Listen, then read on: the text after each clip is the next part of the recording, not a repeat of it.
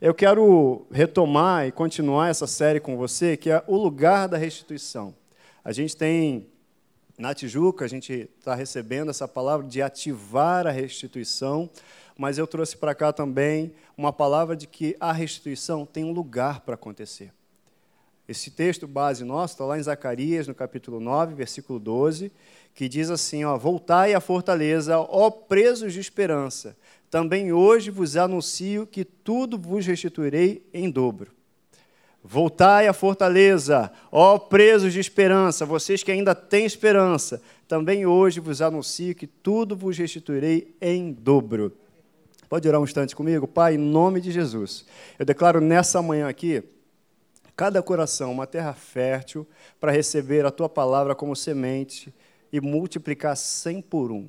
Em nome de Jesus, declaro, Senhor, corações próprios para receber a tua palavra, ensináveis, para corrigir também, para consolar, que essa palavra faça o devido efeito, como diz a tua palavra já, que a tua palavra não volta para ti, Senhor, vazia, mas antes ela vai lá e produz o resultado para o qual ela foi enviada. Então, em nome de Jesus, eu declaro resultados na vida de cada um dos meus irmãos aqui através da tua palavra, em nome de Jesus. Amém. Você pode dizer amém? É isso aí. E aí, nosso texto que está lá em Zacarias fala aqui que voltar à fortaleza, eu falei isso já há duas semanas, é sempre um posicionamento. Gente, a nossa vida é uma vida com Deus de posicionamento. Eu é que me posiciono, eu é que. Deus fala alguma coisa, e de acordo com o que ele fala, eu tomo uma posição. Se ele fala vai, eu, qual a minha posição? É ir. Se ele fala não vai, fica, qual a posição?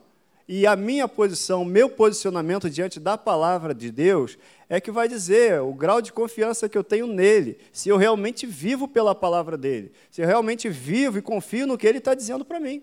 É sempre um posicionamento. E a Bíblia fala, e a gente, eu estou fazendo um review, mas vai ser bem rapidinho, que o desejo de Deus para mim e para você foi sempre o quê? Um relacionamento, relacionamento pessoal.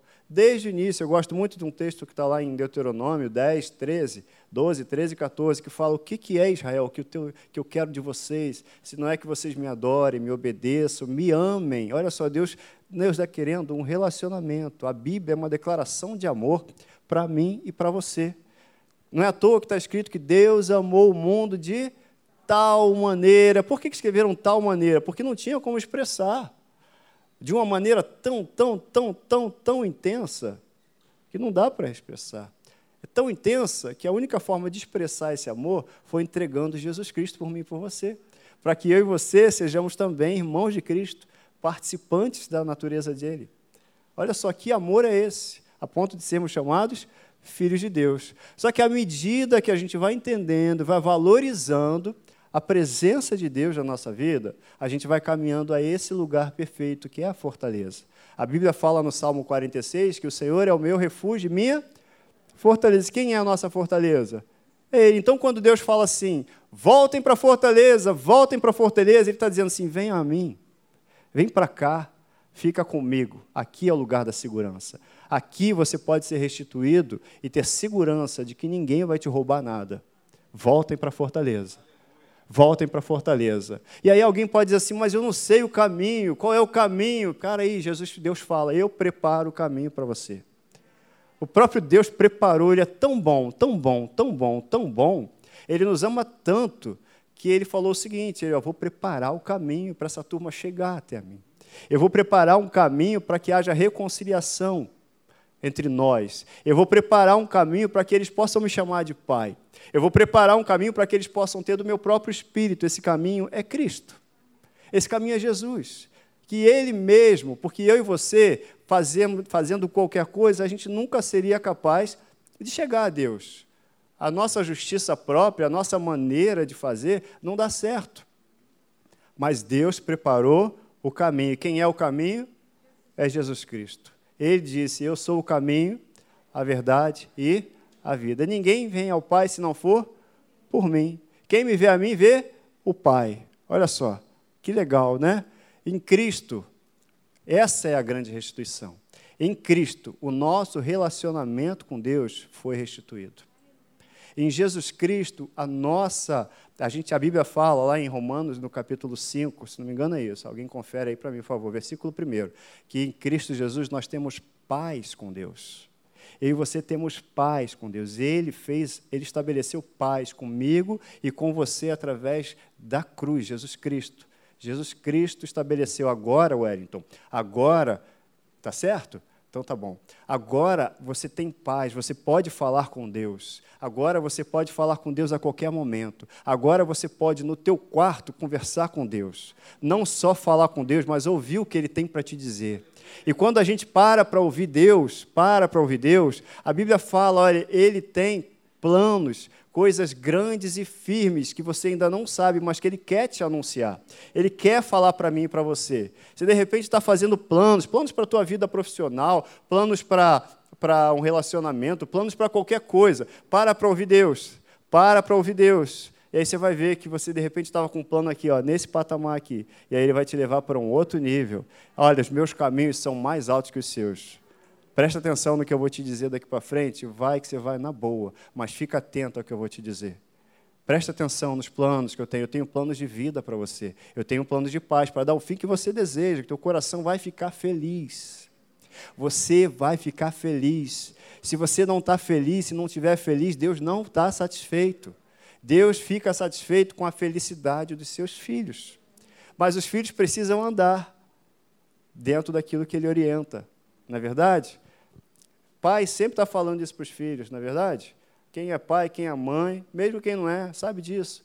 Então, qual é a maior restituição que a gente pode ter, e já teve? É a restituição do nosso relacionamento com o Pai, na qualidade de filhos, sem um passado para nos acusar. E o maior bônus é esse, né? Aquele que está em Cristo é nova criatura. E as coisas velhas já passaram. E agora? Tudo se fez? Você está em Cristo? Então esquece o passado, porque agora tudo é novo. A gente não vive por essa palavra. Então, sempre que vier um pensamento, alguma coisa, eu sei o que você fez no verão passado, eu sei o que você fez. Agora o Fábio já está esperto no filme aí, né, Fábio? Eu sei o que você fez no verão passado. Eu sei que você chutou o gato. Eu sei que você fez isso. Olha, as coisas velhas se passaram e tudo se fez novo. A Bíblia diz em Hebreus que, olha, o Senhor, ele diz assim para mim e para você: jamais, jamais me lembrarei das suas transgressões para sempre. É até redundante, né? Jamais me lembrarei dos seus pecados. Eu não vou ficar lembrando. Quando Deus nos convida a olhar para trás, é só para olhar o que ele fez lá na cruz por mim e por você.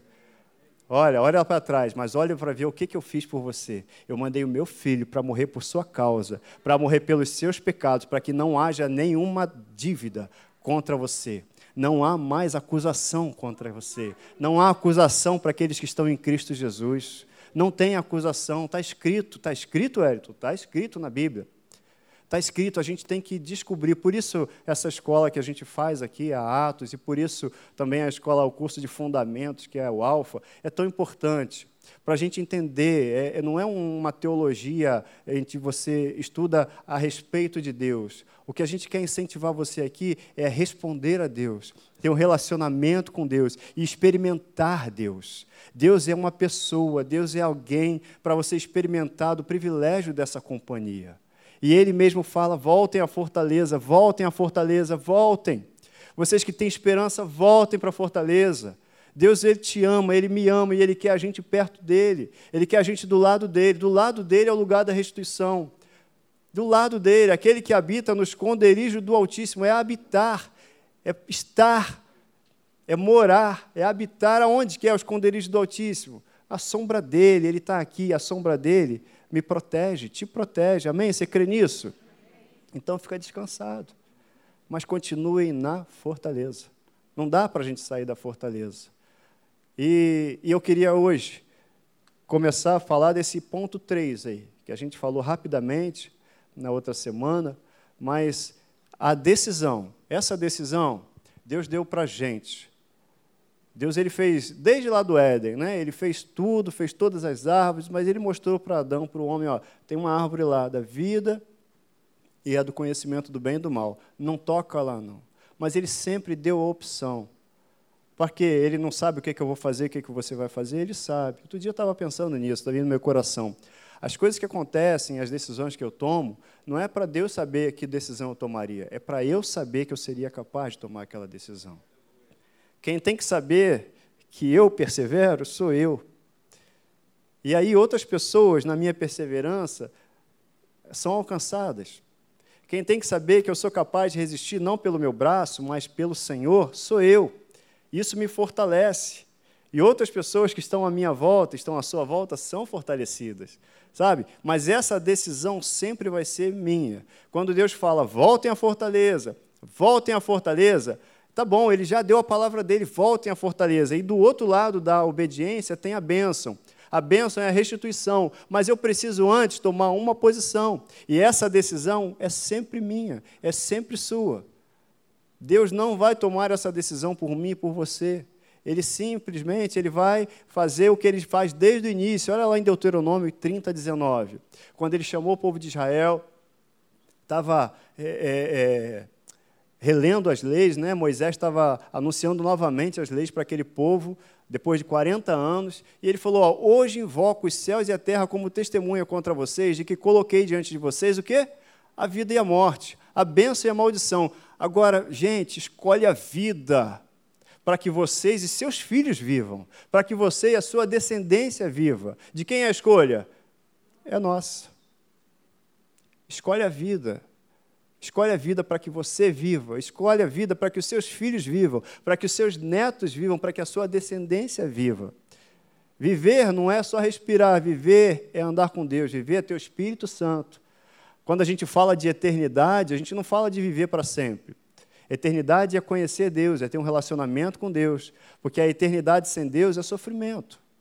Viver para sempre sem Jesus é sofrimento. Agora, viver para sempre com Jesus aí sim é glória. Então, ser eterno não é viver para sempre. Ser eterno é viver com Deus.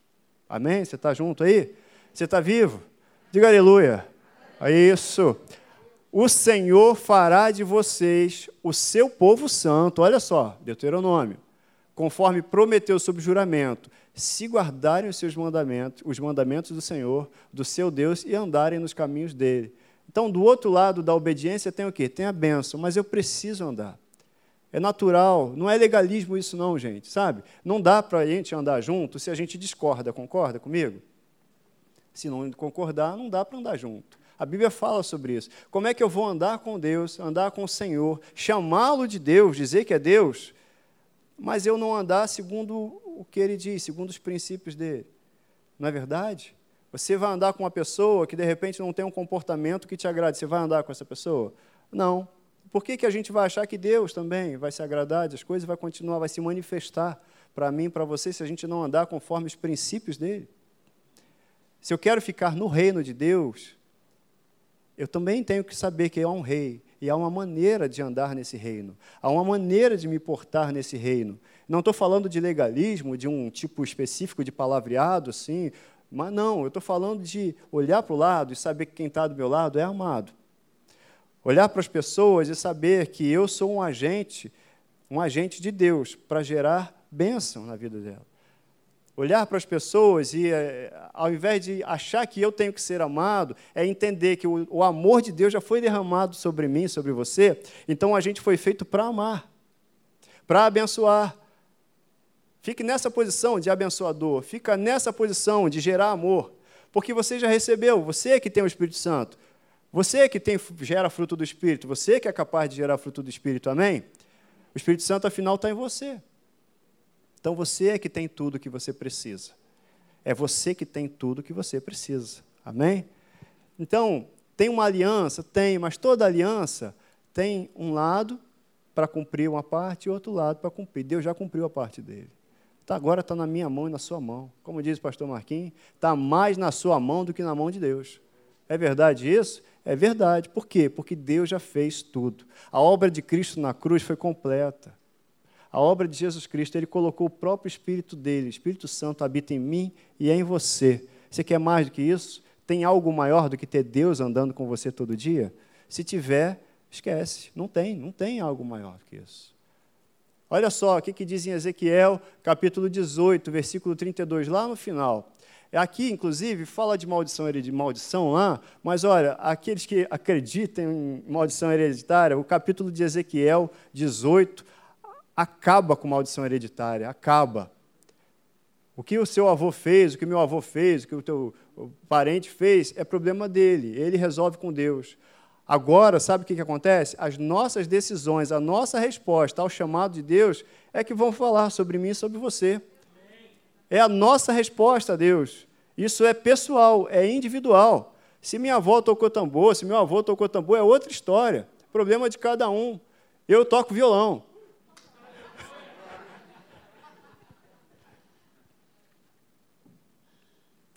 Eu toco violão para adorar a Deus. Você também. Você canta para adorar a Deus. Sabe? Porque não tenho prazer na morte de ninguém, diz o Senhor Deus. Portanto, convertei-vos e vivei. A Bíblia fala, tinha um ditado lá em Israel que por se comer uvas verdes, abre lá em Ezequiel 18, versículo 1. Gente, para quem está em Cristo, só é a bênção. Nós somos herdeiros de Cristo, não somos? Se você é herdeiro de Jesus Cristo, não tem maldição hereditária. Você não é nova criatura. As coisas velhas não se passaram. Tudo não se fez novo. Por que, que tanta gente acredita em maldição hereditária? Você é herdeiro de quem? É herança. Você é herdeiro de quem? Você é filho de quem? Olha só, veio Ezequiel 18, versículo 2: Que tendes vós que acerca da terra de Israel, proferis este provérbio, dizendo: Olha, os pais comeram uvas verdes, os dentes dos filhos é que se embotaram. Tão certo, olha, é muito sério isso que Deus está dizendo para mim e para você. Ó. Tão certo como eu vivo, diz o Senhor Deus, jamais direis este provérbio em Israel. Porque eles acreditavam que por causa do filho, do, do, do pai e tal, o outro ia sofrer as consequências do pecado do pai, ou do pecado do avô. E aí ele vai explicando no capítulo 18 que se eu olhar para o meu pai e ver que ele andou em maus caminhos, mas eu me converter e eu seguir o caminho do Senhor, eu vou viver como o Senhor planejou que eu viva. Se eu olhando os erros ou os acertos do meu pai, mas eu não me converter e eu não andar segundo os princípios de Deus, eu vou viver de acordo, vou, vou colher aquilo que eu estou plantando. Ponto. Vou viver as consequências da vida que eu levo. Cada um assim, desse jeito. Então, no final, Deus fala assim, arremata: Olha, eu não tenho prazer na morte de ninguém, gente. Não tenho prazer. Convertam-se, andem comigo e vivam. Convertam-se, se arrependam do passado e vivam a vida nova. Eu tenho vida para vocês.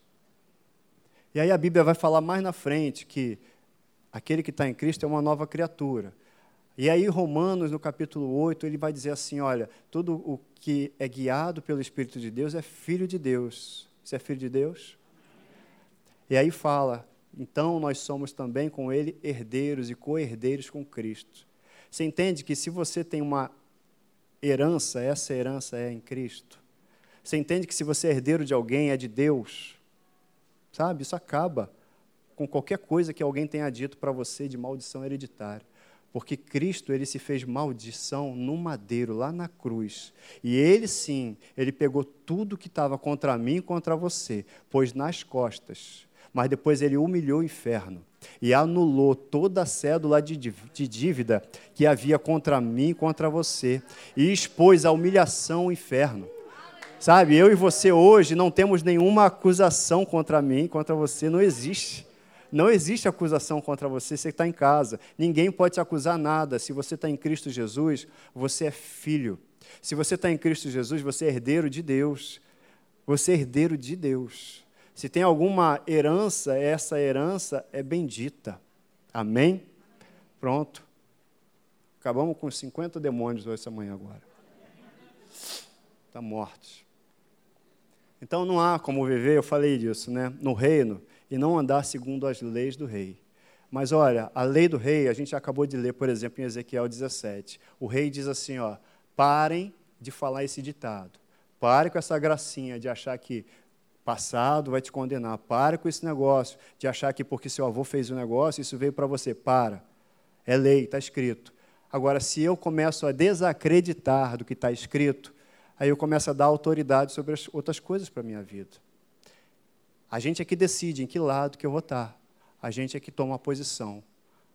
A gente é que tem um posicionamento a tomar, só, porque Deus já tomou a posição dele. Ele entregou Jesus Cristo na cruz para que eu e você fôssemos feitos filhos e herdeiros dele, juntamente com Cristo. Olha só, é bem demais, né? E a gente já nasceu numa aliança nova. Numa aliança nova. Olha o que, que diz aí, vamos falar de posicionamento? Olha o que, que a Bíblia fala para a gente, pessoal. Olha, sujeitai-vos, portanto, a Deus, mas resistir ao diabo. A gente normalmente fala assim: resistir ao diabo e ele fugirá de vós. Mas olha o que tem antes. Tem uma, uma posição nossa para tomar. A minha primeira posição é o quê? Me sujeitar ao rei, me submeter ao rei. E, aliás, submissão, obediência, julgamento, essas palavras hoje em dia tomaram uma conotação tão ruim, tão negativa, porque a gente está numa sociedade que não tolera correção. A gente está numa sociedade hoje que não tolera ser advertida, mas Pai, e o Pai, Deus nos ama, Ele corrige quem ama. A Bíblia fala isso. Ele quer, Ele ama, Ele, ele, ele não quer. É, é, Deus não quer o nosso mal, Ele quer o nosso bem. E se Ele quer o nosso bem, Ele quer nos ensinar. Deus tem prazer em nos ensinar, gente. Deus tem prazer em ensinar a gente. Ele precisa corrigir? Precisa. Mas Ele tem prazer em nos ensinar.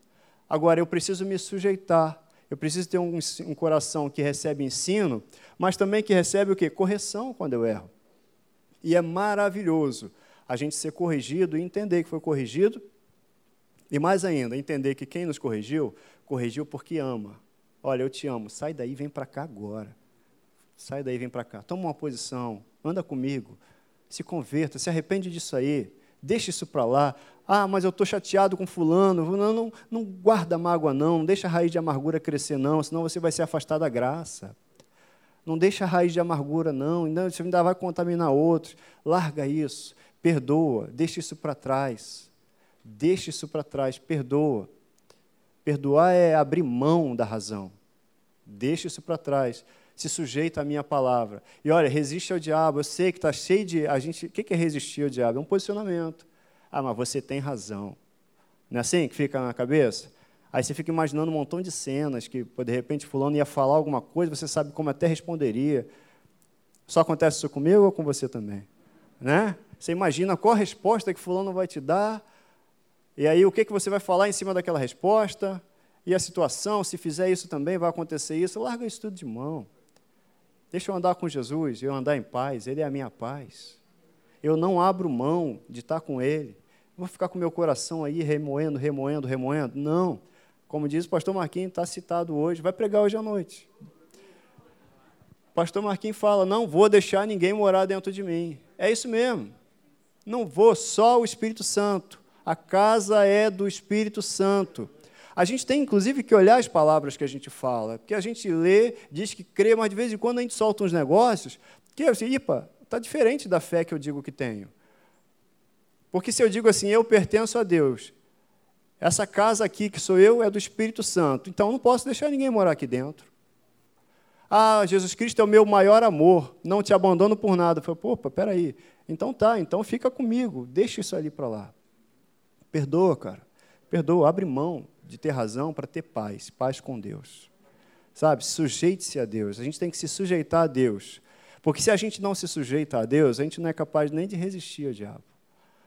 A gente não é capaz. A gente só é capaz de resistir ao diabo se a gente estiver se sujeitando a Deus, estiver num posicionamento. Aonde é esse posicionamento? Na fortaleza. É em Deus. É em Deus. Então, a nossa vida é uma vida de resultados, mas de acordo com o posicionamento que a gente toma. E os resultados são consequência da nossa resposta a Deus. Deus diz assim: perdoa. O que, que você faz? Perdoa. Deus diz assim: esquece. Você faz o quê? Esquece. Se Deus diz assim: deixa comigo que eu resolvo, o que, que você faz? Deixa com Ele que Ele resolve. Você não vai conseguir resolver mesmo, vai gastar energia para quê? Vai perder cabelo para quê? Não é verdade? Piadinha sem graça. Tá bom.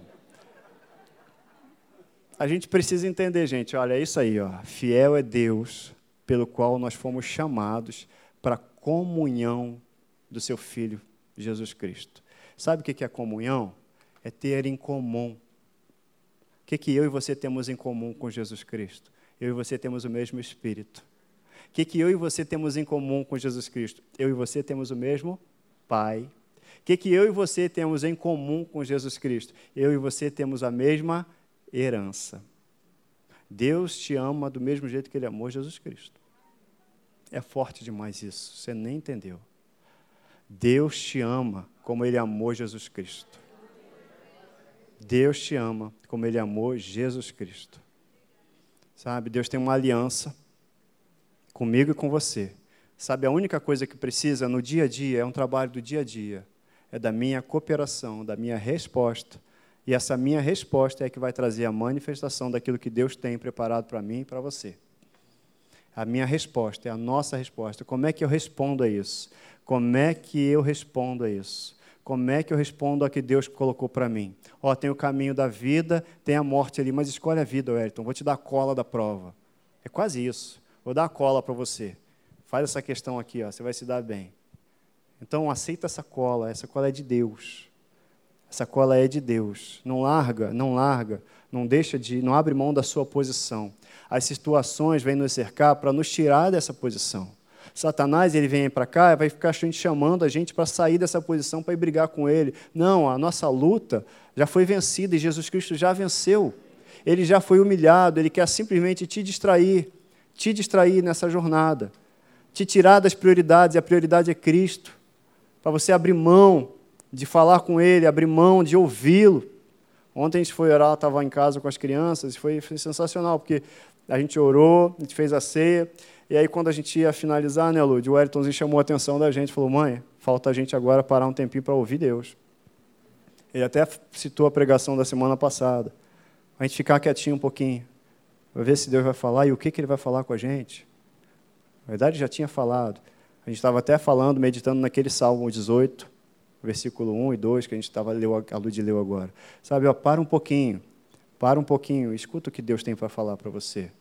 E aí depois, se você ouviu e você sabe o que Deus falou para você, como é que você responde? Como é que você responde? Vamos acabar aqui? Vamos finalizar? Já está 11h35. Sabe, como é que você responde? Como é que você responde a Deus? Você sabe. Sonda em mim, Deus. Sonda o meu coração. Vê se há em mim algum caminho mau. E me guia pelo teu caminho. Pelo teu caminho. Eu quero te responder. A resposta hoje é: eu perdoo. Eu perdoo. Eu abro mão da razão para ficar com quem tem toda a razão, Jesus Cristo. Eu abro mão para ficar com quem toda a razão, quem tem toda a razão. Não sou mais eu, mas Cristo é que vive em mim. Não é Cristo que vive em você? Sabe o que, que Cristo fez na cruz? Cristo não tinha erro nenhum, pecado nenhum, mas na cruz ele falou: Pai, olha, perdoa todos eles, porque eles não sabem o que fazem. Ele perdoou e continuou sendo Deus. Vamos perdoar e continuar sendo filhos. Vamos perdoar e continuar podendo aproveitar da herança. Sabe, tirar essas barreiras que estão no meio da gente, tentam distrair a gente. Olha, a decisão é sempre minha. Como é que a gente coopera? A gente coopera fazendo aquilo que Deus diz para a gente fazer. Afinal, a gente não está no reino de Deus? Você está no reino de Deus? Vou convidar você para ficar em pé um pouquinho. Você está no reino de Deus, então tem um rei, tem um rei que diz como é que se vive. Tem um rei que emite decretos. E se a gente está no reino de Deus, e se a gente é filho de Deus, a gente vive em obediência ao rei, cooperando com ele. É possível não receber, eu receber em vão a graça dele? É. Se eu não ouço o que ele tem a dizer, o amor dele, ele não pode manifestar em mim, porque eu não estou ouvindo. E Deus fala: olha, voltem para a fortaleza voltem para a minha presença, continuem na minha presença, não saiam da minha presença, vocês que têm esperança. E eu vos anuncio hoje que vos restituirei tudo em dobro. Não adianta ter alguma restituição se não tiver na fortaleza. Primeiro passo é continuar, é voltar, é estar na fortaleza. aí sim, na fortaleza, eu e você somos capazes de participar, porque Ele já fez essa obra em mim e você. Deus já nos capacitou para participar dessa herança. Só que a gente precisa sempre permanecer na fortaleza. Amém? Amém? Deus falou com você essa noite, essa manhã, perdão. Já até atravessei o culto já, foi para noite já. Deus falou com você essa manhã. Deus falou muito meu coração. Honre o Espírito Santo. Honre o Espírito Santo. O Espírito Santo está em você. O Espírito Santo habita em você. O Espírito Santo, Ele que, te, que gera alegria no seu coração. Espírito Santo, a gente não quer te entristecer jamais. A gente não quer te entristecer jamais. Obrigado pela tua habitação em nós. Nós queremos dizer nessa manhã que nós abrimos mão de razão para ficar contigo, para andar na tua presença. A gente não vai levantar da tua mesa, dessa mesa que tem pão, que tem vinho, que tem alimento, que tem alegria. A gente não abre mão da tua presença, Espírito Santo. A gente quer ficar na fortaleza e vai ficar nessa fortaleza. Nós permaneceremos nessa fortaleza, a tua presença. Deus, o Senhor, é o nosso refúgio e a nossa fortaleza, é o socorro bem presente no tempo da angústia. É o Senhor que nos alegra, é o Senhor que nos sustenta, é o Senhor que nos mantém de pé e a gente não abre mão, não por algo que o Senhor tem para dar, mas pela tua presença que já nos foi dada, pelo Espírito Santo que já foi derramado sobre nós. Nós não abrimos mão da tua companhia, Espírito Santo, para nos ensinar todos os dias e nós declaramos nessa manhã que o nosso posicionamento é com a tua palavra. Se nessa manhã, você que está aí, você está no YouTube, de repente assistindo aí, em casa ou no trabalho, não sei, ou que você está aqui, aqui nesse salão aqui que a gente adora a Deus. Mas se você nessa manhã quer tomar uma decisão também de entregar a sua vida para Jesus Cristo, ou você estava afastado da fortaleza, olha, eu estava afastado de Deus, eu estava afastado da comunhão, mas olha, Wellington, eu quero levantar minha mão e quero voltar para casa. Eu quero ser aquele filho que volta para casa e sabe que vai encontrar um pai alegre para dar uma festa para mim. Ou eu nunca declarei, você que nunca declarou, olha, eu recebo Jesus Cristo como meu Salvador e meu Senhor. Se você quer fazer isso nessa manhã, vou te convidar para levantar a tua mão e fazer um sinal para mim. A igreja está orando. Se eu aceito Jesus Cristo como meu Salvador, glória a Deus pela sua vida. Aleluia. Eu aceito Jesus Cristo, eu recebo Jesus Cristo como meu Salvador, meu Senhor, meu único Senhor. Glória a Deus pela sua vida. Glória a Deus. Vamos fazer uma oração simples aqui. O Rei de Deus é simples demais. Glória a Deus. Põe a mão no seu coração. Vamos orar todos juntos e ora comigo, acompanha.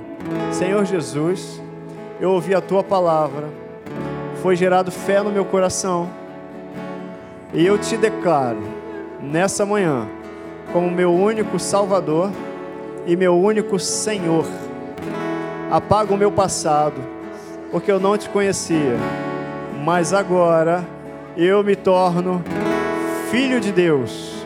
Espírito Santo habita em mim, eu sou tua casa a partir de hoje. Eu e minha casa, eu e minha casa serviremos ao Senhor. Em nome de Jesus. Amém. Você pode aplaudir em nome de Jesus? Aleluia. Aleluia. Aleluia. Aleluia. Glória a Deus.